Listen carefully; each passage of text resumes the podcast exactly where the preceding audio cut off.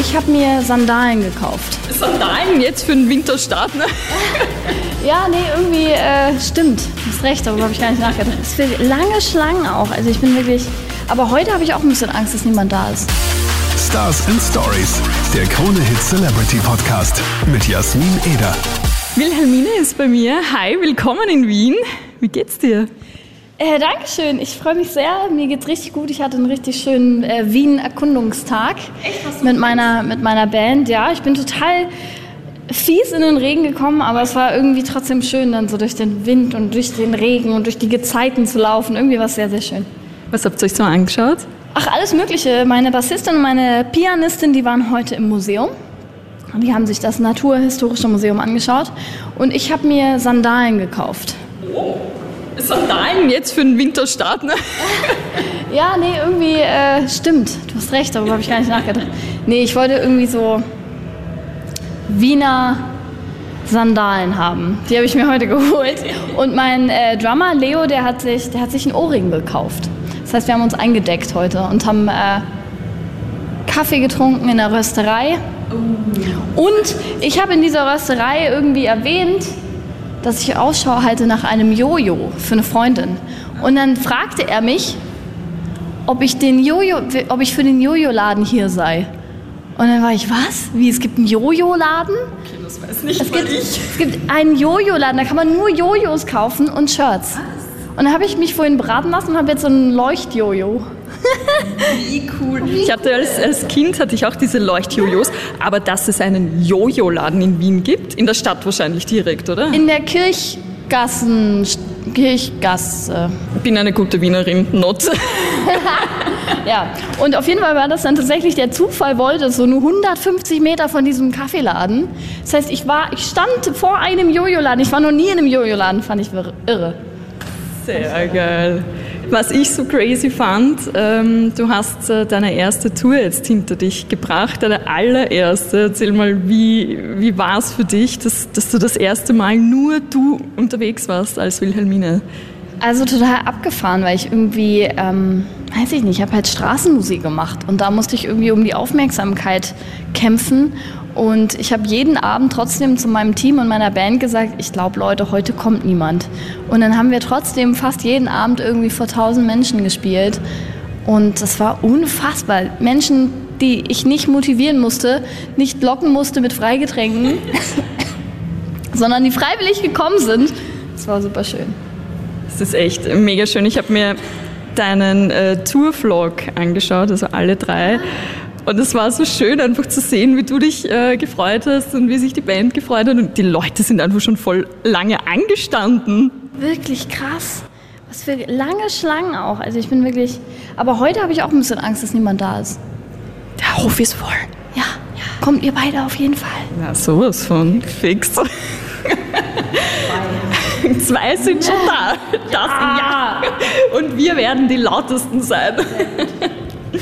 ähm, und du hast ja schon gesagt, du hast mit Straßenmusik begonnen. Äh, Du bist ja echt auch schon mega lang äh, eigentlich im Business dabei. Ich habe gesehen auf YouTube, dein allererstes Video ist aus 2016, wenn ich mich jetzt richtig erinnere. Ja, ich habe tatsächlich sogar mit YouTube angefangen und das war sogar früher, so 2010 oder 11. Das war äh, für so ein für so ein queeres Format, so ein Aufklärungsformat und äh, da sind auch noch ein paar Videos online. Aber ich habe also quasi richtig mit meiner eigenen Musik habe ich so 2017, 18 begonnen, genau. Und das hat sich dann so crazy entwickelt, dass mittlerweile deine äh, Songs auch millionenfach geklickt werden. Hättest du oder, oder realisierst du das Ganze schon, dass sich de deine Arbeit endlich auszahlt?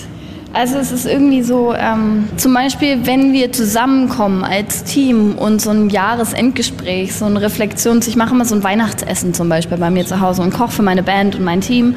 Und in so Momenten, wo ich dann nochmal das Jahr Revue passieren lasse, da realisiere ich, was eigentlich alles passiert ist. Und ähm, ich bin einfach sehr, sehr dankbar für jede Bühne und ähm, genau, ich bin vor allen Dingen unfassbar dankbar, wenn es wie heute Abend zum Beispiel auf der Warner Music Night mehrere Flinter sind, mehrere Frauen, weiblich gelesene Musikerinnen, die auf der Bühne stehen. Ich stand dieses Jahr auch auf Festivals, wo ich die einzige Frau war. Und das ist natürlich, äh, ich freue mich dann. Ich bin dann umso dankbarer, wenn es einfach langsam. Es gibt unglaublich viele Musikerinnen und unglaublich viele talentierte Musikerinnen, die aber, glaube ich, einfach nicht so viele Bühnen bekommen. Und ich bin, ähm, ich, ich möchte das auch immer wieder sagen, damit Menschen das, das sehen und hören, dass auch Menschen wie ich, die eine Bühne haben, immer mal wieder, dass das halt irgendwie einfach ähm, wichtig ist, das, das zu erwähnen, dass wir da noch nicht am Ende sind. Absolut. Und was ich mega, mega großartig finde, ähm, du hast dich schon sehr früh geoutet, bist da ja in einem kleineren Dörfchen, sage ich jetzt mal, aufgewachsen, wo du ein bisschen ähm, oder bisschen oder wahrscheinlich viel auf Widerstand gestoßen bist. Ähm, und wir auf Krone Hits haben eine neue Show laufen, wo wir viel mit unserer Community über Mental Health reden, was unter anderem natürlich auch ähm, Outings äh, betrifft. Ähm, wir hatten erst äh, gestern einen Anrufer, der gesagt hat, dass sich sein Freund leider das Leben genommen hat, weil er ja damit einfach nicht umgehen konnte, dass er nicht akzeptiert wurde. Und ich finde es mega stark von dir, dass, dass du das quasi rausschreist. Ich finde es noch immer schlimm, ich, wir leben in 2022, dass wir drüber reden müssen, aber hast du für Menschen, die sich wirklich schwer tun damit, dass sie so kritisiert werden, irgendwie Aufmunterung oder irgendeinen einen, ein Licht am Ende des Tunnels. Wie, wie ging es dir damals?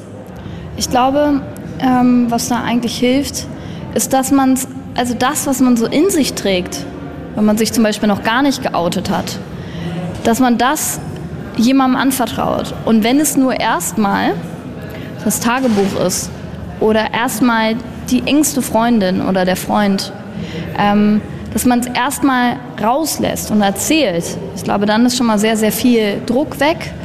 Und ja, ich glaube, es hilft, wenn man versucht, sich so eine kleine Bubble zu erschaffen unter den Menschen, die man wirklich ähm, schätzt und denen man vertraut. Und wenn die, selbst die, das gibt es ja auch immer wieder, was dagegen haben, hilft es, glaube ich, einfach eine Community zu finden.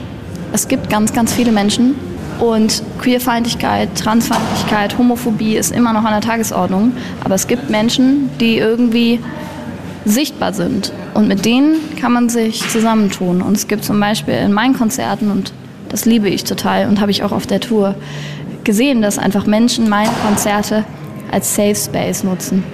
Und das macht mich unglaublich stolz. Und sowas gibt es. Es gibt Orte, an denen sich Menschen, die sind wie du, die sind wie ich, wir zeigen und es da einen geschützten Raum gibt. Und ähm, manchmal glaube ich, dass die Menschen, die im engsten Umkreis, wie zum Beispiel die Großeltern oder die Eltern, die aus einer anderen Generation kommen, wenn die so feindlich reagieren, dann kann es sein, dass es einfach Zeit braucht. Und dann bist du aber trotzdem nicht alleine, weil es gibt Menschen, die einfach sich, sich geoutet haben, die auch einen Rat haben für dich. Und ähm, dann geh zu diesen Safe Spaces, such sie dir und lass den Menschen, die gerade noch schockiert sind, einfach kurz ein bisschen Zeit. Das ist so mein Tipp. Mega. Vielen Dank dafür, dass du das teilst mit uns. Und ähm, generell deine Songs sind ja immer sehr persönlich, sehr, sehr viel mit Liebe, aber auch Trennung. Und äh, ich sagte, bei deinem letzten Schwarzer Renault habe ich mich so zurückversetzt gefühlt ähm, in meine Trennungsphase, weil ich genau das hatte, was du singst. Man wird immer konfrontiert, man hat, sieht immer dieses Auto. Ähm, Ging es dir wahrscheinlich auch schon so, ne? Ja, also das Auto meiner Ex-Freundin stand irgendwie in meiner Straße. Also das Modell. Direkt in der Straße und es steht da auch immer noch. Und jedes Mal, wenn ich jetzt an diesem Auto vorbeilaufe, dann äh, denke ich mir, naja, jetzt habe ich einen Song über dich geschrieben. Du kleiner schwarzer Renault kannst mir nichts mehr. Ähm, aber ich glaube, es gibt ganz, ganz vielen so, äh, es geht ganz, ganz vielen so. Und ja, ich, ich freue mich irgendwie, dass das so Gehör findet, dieses Lied. Absolut, nein, ich finde es mega. Ich mag es mega gern und ich habe heute meinem Freund auch einen Link zu deinem YouTube-Video, also zu deinem Video halt geschickt, ähm, eins sein. Und habe gesagt, ich bin ja normalerweise nicht so der Heiratstyp, habe dann aber zu ihm gesagt, dieses Lied ist so schön und so tiefgründig und so, sollten wir mal heiraten, dann wird das unser Lied. Schön, da freue ich mich total. Ja, ich, das ist tatsächlich auch das, was ich letztens oder was ich immer mal wieder auf Hochzeiten singen darf. Und ähm, ja, das ist total schön, wenn das Menschen irgendwie für ihre Liebe auch definieren können. Absolut, das ist wirklich, wirklich super schön. Ähm, ja, für dich geht es ja auch äh, weiter auf Tour. Am 25. geht's los und du bist auch in Wien. Ich bin auch in, in Wien, ja. Ich ende meine Tour, wow, es ist ein Tourfinale in, Berlin, äh, in Wien und ich freue mich total drauf, weil ich auch, glaube ich, ein paar Tage noch mal dran hänge, weil die Stadt es mir einfach sehr, sehr angetan hat und meine Freundin liebt diese Stadt auch sehr und dann werden wir einfach noch ein paar Tage hier bleiben. Sehr schön. Vielen Dank, Wilhelmine, für deine Zeit. Viel Spaß heute Abend. Wir schauen auf jeden Fall vorbei. Super, freue ich mich. Dankeschön. Ich frag mich, wieso Wieso verfolgt mich das? Wir haben keinen Kontakt. Ich schieb es weg, doch es lässt mich nicht los.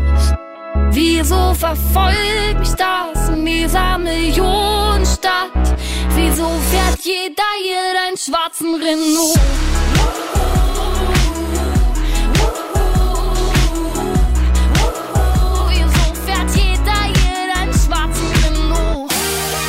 Stars and Stories, der Krone Hit Celebrity Podcast mit Jasmin Eder.